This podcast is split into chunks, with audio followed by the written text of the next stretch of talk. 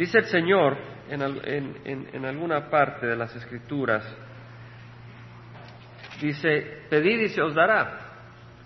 Estamos estudiando primera de Juan, pero voy a hacer algunas otras ah, trayectorias o excursiones a otras secciones para meditar. Pero estamos en primera de Juan, el capítulo 2. Dice el Señor, pedid y se os dará, buscad y hallaréis, llamad y se os abrirá. O sea que el Señor está diciendo, si hay una necesidad, pedid y se os dará. Y si es una necesidad material, dice el Señor, pedid y se os dará. Y si es una necesidad espiritual, dice, pedid y se te dará.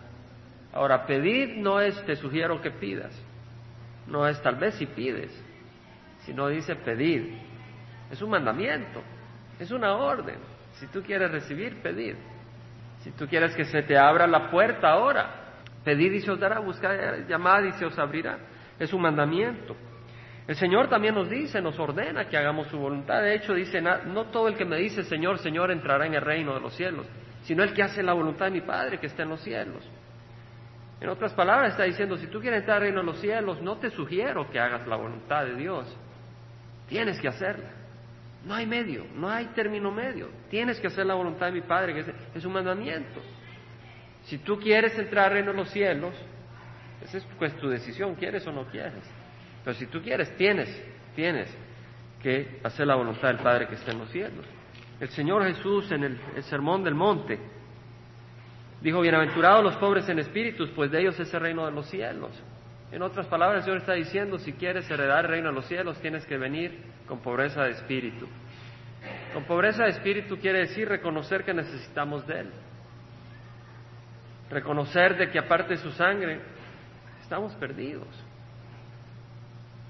y buscando no la gloria nuestra, sino la de Dios, porque Él es Dios y nosotros somos hombres. Él dice, bienaventurados los que lloran, pues ellos serán consolados. El Señor está diciendo, si tú quieres ser consolado, vas a tener que tener un corazón sensible a la oscuridad que nos rodea. Vas a tener que tener un corazón sensible a los que están atrapados en el engaño. Vas a tener que tener un corazón sensible a los que necesitan que se les visite. Y vas a llorar porque no se les visita. Y vas a llorar porque los campos están listos y no hay suficientes obreros.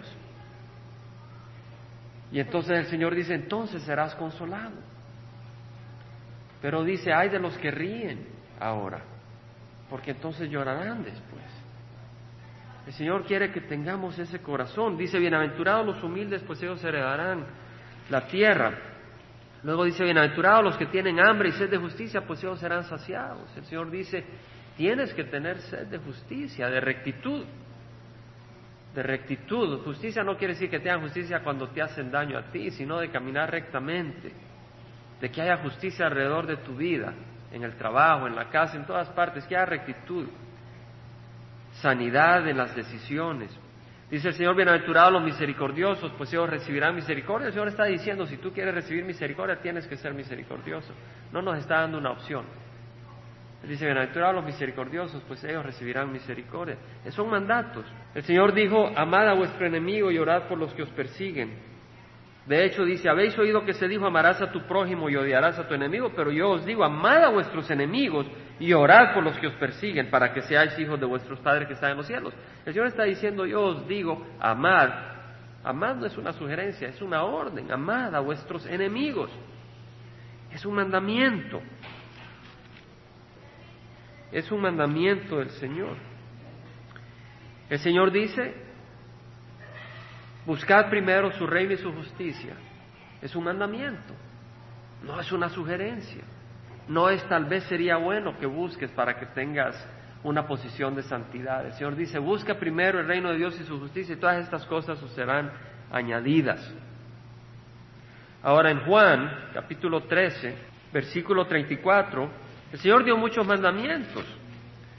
En Mateo 18, 21 dice que se le acercó Pedro y le dijo, Señor, ¿cuántas veces pecará mi hermano contra mí para que haya de perdonarlo? ¿Hasta siete veces? Jesús le dijo, no te digo hasta siete veces, sino que hasta setenta veces siete. O sea que el Señor está diciendo que hay que perdonar a nuestro hermano siempre. Vamos a estar en Juan. Pero en Mateo hemos leído este, este pasaje donde Pedro se le acerca al Señor Jesús. ¿Cuántas veces pecará mi hermano contra mí para que yo lo perdone. Y él le dice, tienes que perdonarlo siempre. Es un mandamiento, tienes que perdonarlo siempre, siete veces setenta. Mandamientos, mandamientos del Señor, órdenes. Entrad por la puerta angosta, porque ancho es el camino que lleva a la perdición, pero angosto el camino que va a la salvación. Mandamiento, entrad.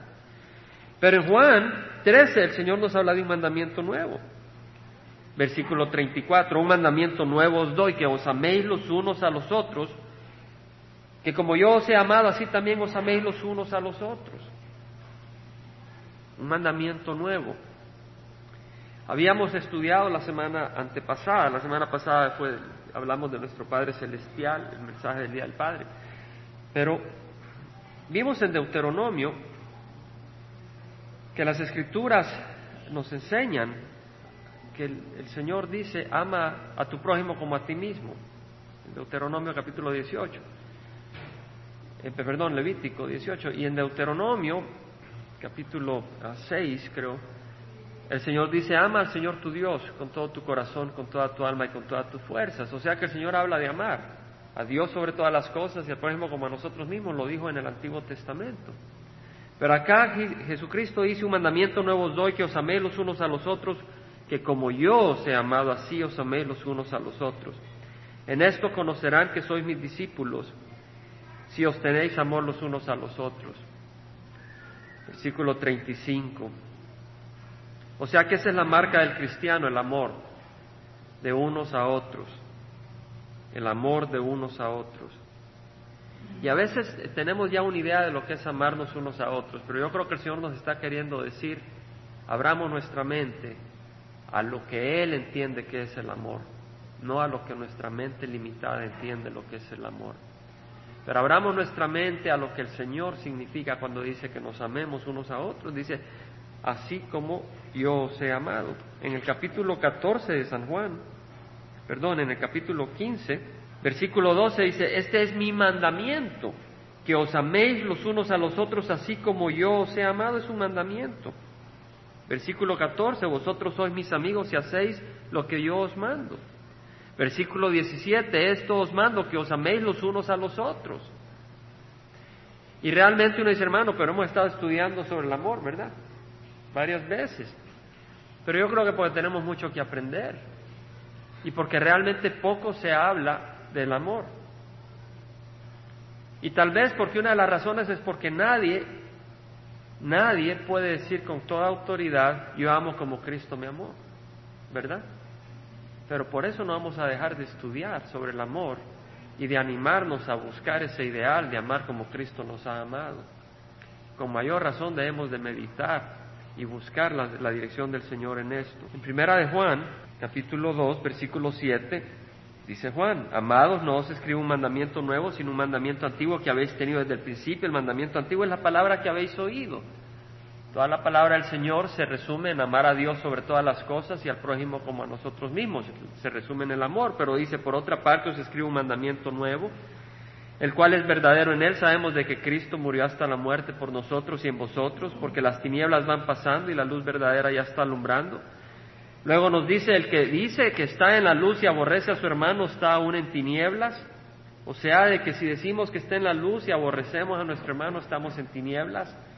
Tinieblas y, rechazo van juntas, rechazo no al pecado, sino rechazo a nuestro hermano, ¿verdad? Odio a nuestro hermano.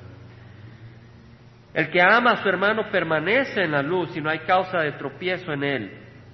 El que ama a su hermano, o sea que no basta no aborrecer, sino que debemos de amar a nuestros hermanos. El que ama a su hermano permanece en la luz y no hay causa de tropiezo en él. El versículo 6 del capítulo 2 dice, el que dice que permanece en él debe andar como él anduvo. Nuestro Señor Jesucristo anduvo en la luz. Nuestro Señor Jesucristo es luz y nuestro Señor Jesucristo es amor, porque Dios es luz y es amor. Y entonces lo que el Señor nos dice es que si permanecemos en Él, el resultado es que vamos a andar como Él anduvo. No quiere decir que nunca tropezaremos, pero vamos a caminar bajo la luz de Dios y vamos a caminar en el amor de Dios. El que ama a su hermano permanece en la luz y no hay causa de tropiezo en él. O sea, de que si nosotros no amamos a nuestro hermano, si nosotros ignoramos a nuestro hermano, va a haber tropiezo y la causa está en nosotros. Nosotros mismos nos ponemos zancadillas. Alguien se ha tropezado a sí mismo. ¿Verdad que nos hemos tropezado muchas veces? Nos tropezamos solos muchas veces, ¿verdad? Y más en la oscuridad, más cuando uno está pequeño, ¿verdad? Es más fácil. Eh, ¿Por qué? Porque se avienta sin pensar, pero uno ya más grande se asegura que haya luz. pero uno de pequeño se tropieza más fácilmente, y más en la oscuridad. Uno mismo. Pero dice el Señor, eh, no hay causa de tropiezo para el que ama a su hermano, pero el que aborrece a su hermano está en las tinieblas. El que aborrece a su hermano está en tinieblas.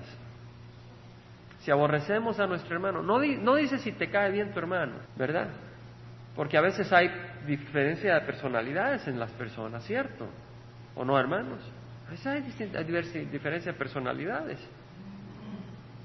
Ah, estaba, bien, estaba oyendo eh, o leyendo algo sobre Vernon McGee, que cuando estuvo en el seminario había un cristiano que Vernon le dijo, mira, eres el cristiano peor que conozco, me caes pero súper mal, pero te amo porque eres cristiano, dice que le dijo.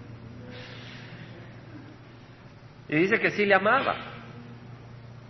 Ah, dice que sí le amaba y, creo que sí, creo que sí le amaba. Pero el punto que estoy tratando de hacer no es criticar a Vernon McGee, que fue un, es un gran siervo, fue un gran siervo del Señor. Digo, es un gran siervo porque está vivo, no ha muerto, está en el reino de los cielos. Y el cristiano no muere, pasa de este cascarón a pasar al reino de los cielos. Pero el punto es de que a veces hay diferencia de personalidades, pero no por eso vamos a odiar a nuestro hermano. Tenemos que amarle. A veces habrá diferencias eh, raciales, ¿verdad? No, aquel es americano, ya me cayó gordo, ¿verdad? No es así. ¿Verdad? debemos de amar a nuestros hermanos. Ahora dice, no solo está en tinieblas, sino que anda en tinieblas. Es triste andar en tinieblas, ¿verdad? Ah, cuando a veces hay terremotos o temblores y uno sale, que sale corriendo, anda en tinieblas, ¿verdad? Y es fácil pegarse un buen golpe. Tal vez no se cae el techo encima, pero uno se mata tratando de correr en las tinieblas. Dice, el que aborrece a su hermano está en tinieblas y anda en tinieblas y no sabe a dónde va, porque las tinieblas han cegado sus ojos. Es necesario amar a nuestro hermano si no queremos estar ciegos. Ahora, ¿cómo vamos a amar? Hablamos de que es necesario que el Señor nos abra nuestra mente al amor, al amor de Dios. En 1 Juan 3:16 nos dice, en esto conocemos el amor, en que Él puso su vida por nosotros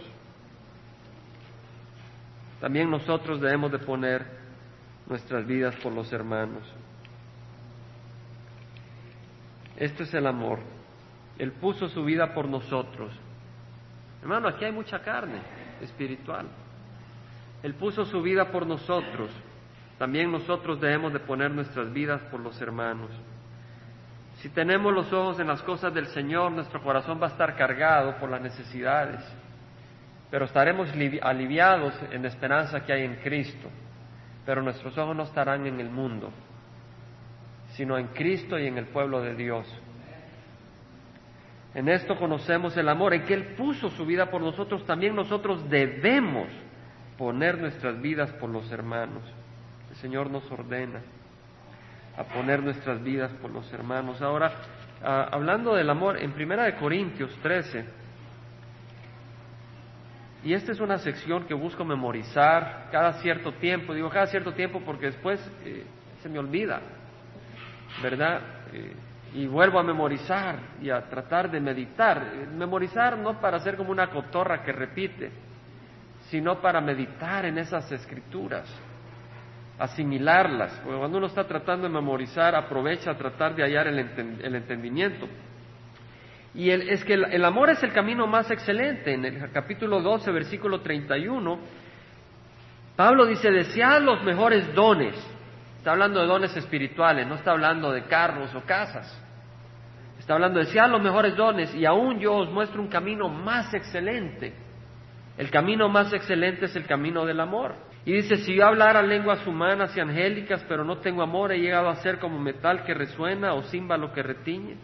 Si tuviera el don de profecía y entendiera todos los misterios y todo conocimiento, y si tuviera toda la fe como para trasladar montañas, pero no tengo amor, nada soy. Meditamos en eso hace dos domingos. Y si diera todos mis bienes para dar de comer a los pobres, y si entregara mi cuerpo para ser quemado, pero no tengo amor, de nada me aprovecha. Fíjese qué tremendo, porque en el tiempo de Roma quemaron a los cristianos, los agarraron en estacas y los quemaron. Y acá Pablo dice, si, si no lo haces por amor, de nada sirve. Y si dieras todo, habría gran bendición si lo haces por amor. Pero si no lo haces por amor, de nada me aprovecha, dice. El amor es paciente. Yo creo que la palabra paciencia es difícil de definir, pero es bien fácil de ver. Usted puede ver a alguien y dice, qué paciente, ¿verdad? O ve a alguien y dice, qué impaciente. Tal vez nos cuesta más definir la palabra, pero sabemos cuando vemos a alguien paciente y sabemos cuando vemos a alguien impaciente. Y sabemos acá todos que necesitamos paciencia, ¿verdad, hermanos? Solo dos necesitan paciencia. Yo dije amén también. Amén, todos necesitamos paciencia. El amor es paciente. Es paciente. Paciente quiere decir tolerante, mm, tolerante depende, ¿verdad? Depende. hay una campaña ahora de un siervo del Señor que está tratando de alertar al cuerpo de Cristo a tener cuidado de lo que se llama tolerancia, porque hay mucha tolerancia a cosas que no son de acuerdo a la voluntad del Señor. El amor es paciente, el amor es bondadoso. Una palabra que me parece más apropiada es amable. El amor es amable, kind en inglés. El amor no tiene envidia. Entonces cuando vemos que hay envidia es de confesarlo al Señor. El amor no es jactancioso, no, no, no se vanagloría, el amor no es arrogante. Que el Señor nos ayude. Estas palabras son muy hermosas, meditar en ellas porque es un mandamiento de que amemos a nuestro hermano. Y acá el Señor nos enseña lo que es el amor. No se porta indecorosamente. O sea que a veces yo le puedo decir algo a alguien, pero no es apropiado, no es, no es apropiado, ¿verdad? a veces es necesario por amor decir lo que duele, pero porque uno busca sanidad, pero hay que decirlo de una manera apropiada. Dice, el amor no busca lo suyo, o sea que el Señor nos dice, olvídate de ti, déjame a mí preocuparme de ti. Tú olvídate de ti, busca el reino de Dios sobre todas las cosas. No busca lo suyo, no se irrita. Ahora, ¿qué se necesita para que no nos irritemos? Estar muertos. Porque un muerto nos irrita. Usted le lleva un poquito de pimienta a la nariz de alguien que está muerto y no estornuda. Le arrasca y no se molesta. Necesitamos estar muertos. Y está hablando en el sentido espiritual. No muertos espiritualmente, sino muertos al pecado. Como dijo Pablo, con Cristo he sido crucificado. Y no soy yo el que vive, mas Cristo vive en mí. Con Cristo he sido yo crucificado. No soy yo el que vive, mas Cristo vive en mí. Y la vida que vivo en la carne la vivo, la vivo por fe en el Hijo de Dios, quien me amó y se dio a sí mismo por mí.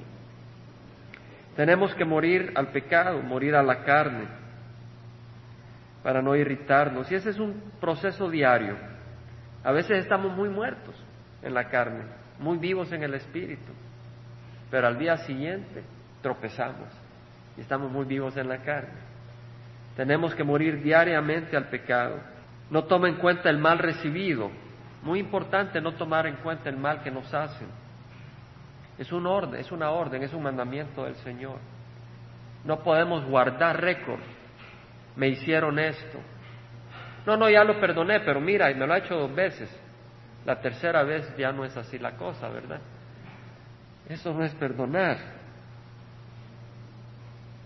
Y lo más interesante es que a veces no perdonamos y no nos damos cuenta. Y nos vamos a dar cuenta cuando el Señor permite en su misericordia situaciones donde vemos cómo respondemos. Y al ver cómo respondemos podemos ver si hemos perdonado o si no hemos perdonado. Entonces cuando vemos esas situaciones y nos descendemos, el Señor nos está dando el regalo de mostrar nuestro corazón para poderle pedir perdón. Todo lo sufre, todo lo cree, todo lo espera, todo lo soporta. El amor nunca deja de ser. Muy importante el amor. Y en el versículo primero del capítulo 14 dice Pablo, procurad alcanzar el amor, pero también desead ardientemente los dones espirituales, sobre todo que profeticéis. Pablo está diciendo acá, procurad el amor, pero también desead los dones espirituales. Ardientemente, con fuego, con deseo, los regalos espirituales, ¿qué quiere decir? ¿Que se está contradiciendo? No. Vamos a leer la motivación de eso. Pero Pablo dice, desead ardientemente los dones espirituales, sobre todo el que profeticéis. Profetizar no es necesariamente, mira, el 17 de diciembre tu casa se viene para abajo, no necesariamente es eso. Aunque el Señor puede profetizar de esa manera, y lo hace, pero está hablando de compartir la palabra del Señor, porque el que habla en lenguas dice no habla a los hombres sino a Dios, pues nadie lo entiende, sino que en su espíritu habla misterios, pero el que profetiza, el que declara la palabra de Dios, habla a los hombres para edificación, para edificación, exhortación y consolación. La palabra de Dios para consolar, la palabra de Dios para animar, la palabra de Dios para edificar. El que habla en lenguas a, sí mismo se edifica, pero el que profetiza edifica a la iglesia. Versículo 12 dice, así también vosotros, puesto que anheláis dones espirituales, procurad abundar en ellos para la edificación de la iglesia. Ahí está la clave. Cuando Pablo está hablando de que procuremos los dones espirituales, está diciendo para edificar la iglesia. No está diciendo para que digas soy espiritual. No está diciendo para que digas ya llegué y hablo en lenguas. Tú no hablas en lenguas, yo soy espiritual, tú no sabes nada de la vida espiritual. O eh, para distintas cosas, ¿verdad? O yo tengo una fe tremenda, fíjate que oré y se sanó, empezó a saltar como un cabrito. Y tú pues no tienes fe, no es para eso, es para edificación de la iglesia. La motivación es el amor. Pablo dijo, el amor de Cristo nos apremia habiendo llegado a esta conclusión que uno murió por todos, por consiguiente todos murieron y por todos murió para que los que viven ya no vivan para sí, sino para aquel que murió y resucitó por ellos, según de Corintios 5:15. Muy interesante, hermanos, este versículo tiene una revelación muy poderosa, tiene más de una revelación de la que puedo extraer, pero la palabra de Dios es muy rica y uno sigue extrayendo y extrayendo, pero dice, el amor de Cristo nos apremia, el amor de Cristo nos motiva, habiendo llegado a esta conclusión que uno murió por todos, por consiguiente todos murieron. En otras palabras, si Cristo murió por nosotros, nosotros estábamos destinados a ir al infierno y Él murió por nosotros, ahora nuestra vida le pertenece a Él, Él nos ha comprado. Y por todos murió para que los que vivan ya no vivan para sí, sino para aquel que murió. Pero mire lo que dice, cómo termina esa frase, para aquel que murió, ¿y qué dice? Y resucitó por ellos. Fíjese que no dice y resucitó, ¿Verdad que no dice y resucitó? Dice resucitó por ellos. Así, así dice su traducción, hermanos. Resucitó por ellos.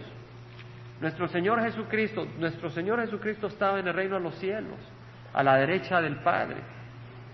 Y Él escogió dejar el reino de los cielos y tomar la forma de hombre, tomar la apariencia de hombre. Y Él después de morir en la cruz, podía haber dejado ese cuerpo y regresar sin la apariencia de hombre con la que había aparecido en la tierra. Pero él decidió para toda la eternidad guardar su apariencia de hombre también. Porque si no, no tuviéramos un intercesor entre Dios y los hombres.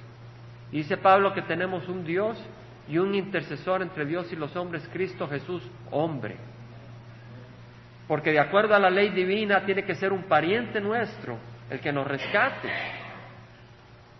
Y Jesucristo tiene que ser hombre. Y Jesucristo es hombre.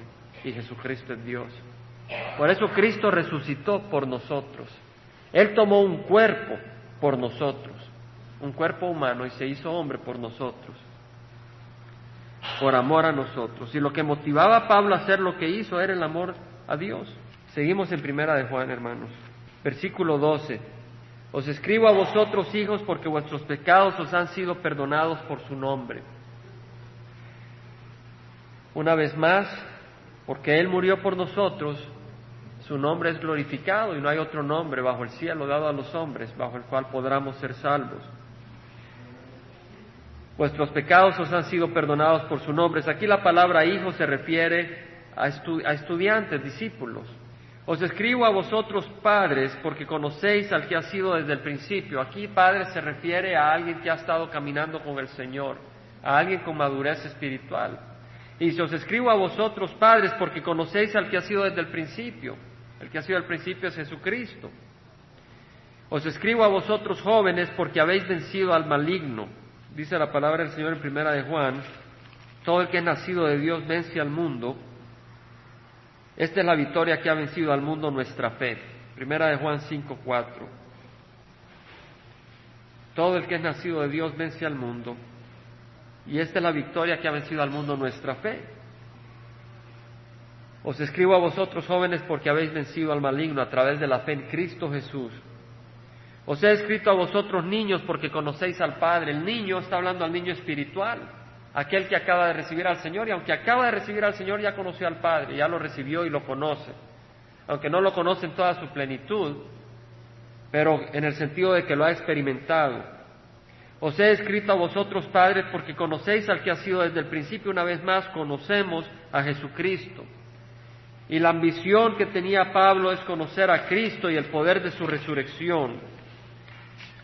Pablo dice, yo estimo como pérdida todas las cosas en vista del incomparable valor de conocer a Cristo Jesús mi Señor, por quien lo he perdido todo, y lo considero como basura a fin de ganar a Cristo y ser hallado en Él no teniendo mi propia justicia derivada de la ley, sino la que es por la fe en Cristo la justicia que procede de Dios sobre la base de la fe. Y luego dice, y conocerle a Él, el poder de su resurrección y la participación de sus padecimientos, llegando a ser como Él en su muerte, a fin de llegar a la resurrección de los muertos. Pablo dice que Él quería llegar a ser como Él en su muerte para llegar a la resurrección de los muertos. Una vez más, no hay resurrección si no hay muerte. Si no hay muerte, no hay resurrección. Y de la misma manera, si no morimos al pecado, no va a haber resurrección, no va a haber vida. Sí va a haber resurrección en el cuerpo, ¿verdad? Pero no estamos hablando de vida eterna en la presencia del Señor. Va a haber una muerte eterna en el infierno. Os he escrito a vosotros padres porque conocéis al que ha sido desde el principio, os he escrito a vosotros jóvenes porque sois fuertes y la palabra de Dios permanece en vosotros, esa es la fortaleza, la palabra del Señor. No solo de pan vive el hombre, sino de toda palabra que viene de la boca de Dios. Necesitamos la palabra del Señor para estar alimentados. No améis al mundo, dice Pablo al fin, ni las cosas que están en el mundo. No se refiere al, universo, no se refiere a no amar la creación de Dios, los pájaros, las aves, los árboles, el mar, el océano, una puesta de sol. No se refiere a eso, se refiere al sistema de pecado de este mundo.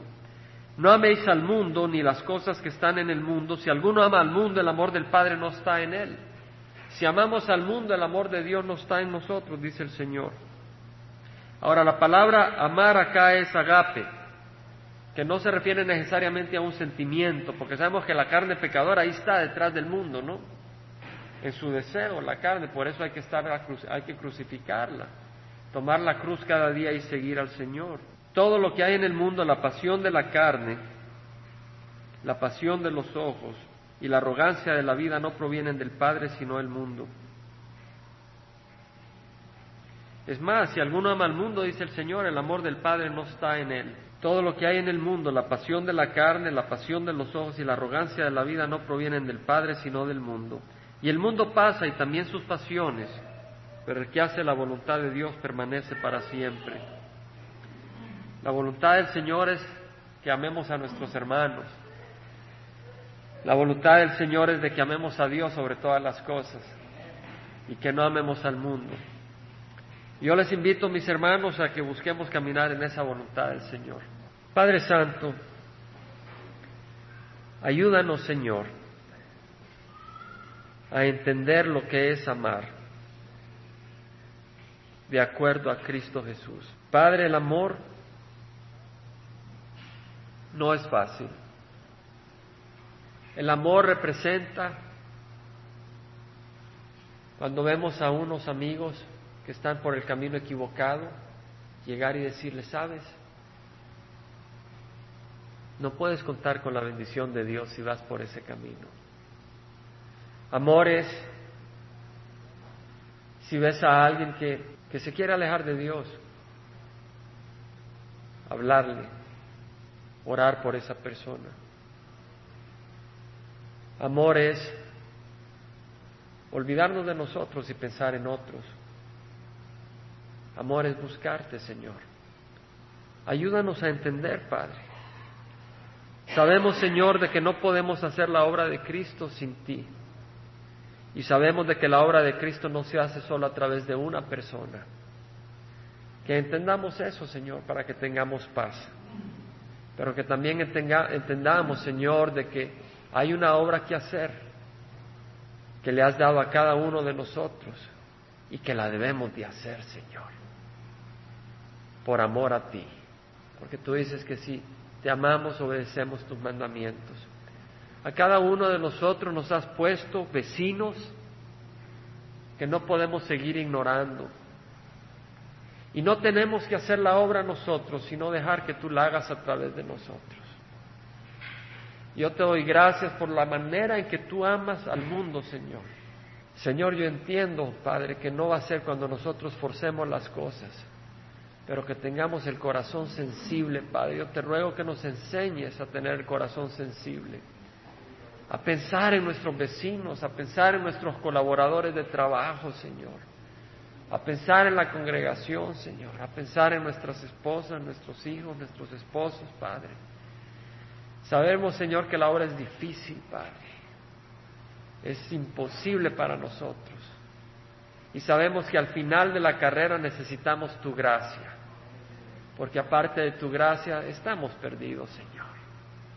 Yo en lo personal me siento muy limitado en mi amor a mis esposas, a mis hijos, a las personas que me rodean. Me siento muy pequeño, Padre. Pero esa no es excusa para no tratar de amar y no buscar de amar como tú nos enseñas, Padre. Yo te doy gracias, Padre, porque podemos amar, aunque sea poquito, pero podemos amar y es hermoso amar. Y todos necesitamos amor, Señor. Ayúdanos también a saber recibir amor, a no ser orgullosos, arrogantes y apartarnos del amor que tú nos quieres dar a través de otras personas. Ayúdanos a caminar en tu amor, Padre. Hermanos, eh, a veces siento que en el mensaje hay mucha, mucho colorido. Siento que el mensaje de ahora tal vez no tendrá mucho colorido externo, pero es poderoso para nuestros corazones. Este mensaje es para los maduros en el Señor y no lo digo en manera de que nos sintamos arrogantes pero en el sentido que no es un mensaje lleno de colorcito para entretenernos, ¿entendemos? Sino que es un mensaje donde el Señor nos dice, ama a tu hermano y busca amar a tu hermano. Y eso no va a ocurrir de la noche a la mañana, yo creo que el Señor va a seguir trabajando en nuestros corazones, pero quiere que tengamos el corazón dispuesto, con gozo, con esperanza, sabiendo que Él nos va transformando. Pero el que viene a Cristo es una transformación constante. Y el Señor va moldeando nuestros corazones. Y yo puedo ver que ha moldeado mi corazón. Y lo que hace es abrirnos nuestros ojos a todo el campo que Él quiere llevar a cabo. Para que nos dejemos moldear. Y nos humillemos y nos dejemos formar en ese vaso que trae gloria a Cristo Jesús. Esa es nuestra esperanza. La gracia de nuestro Señor Jesucristo el amor del Padre y la comunión del Espíritu Santo estén con cada uno de nosotros. Esa es nuestra oración. Y la bendición del Padre para todos en nombre de Cristo Jesús. Amén. Dios les bendiga, hermanos.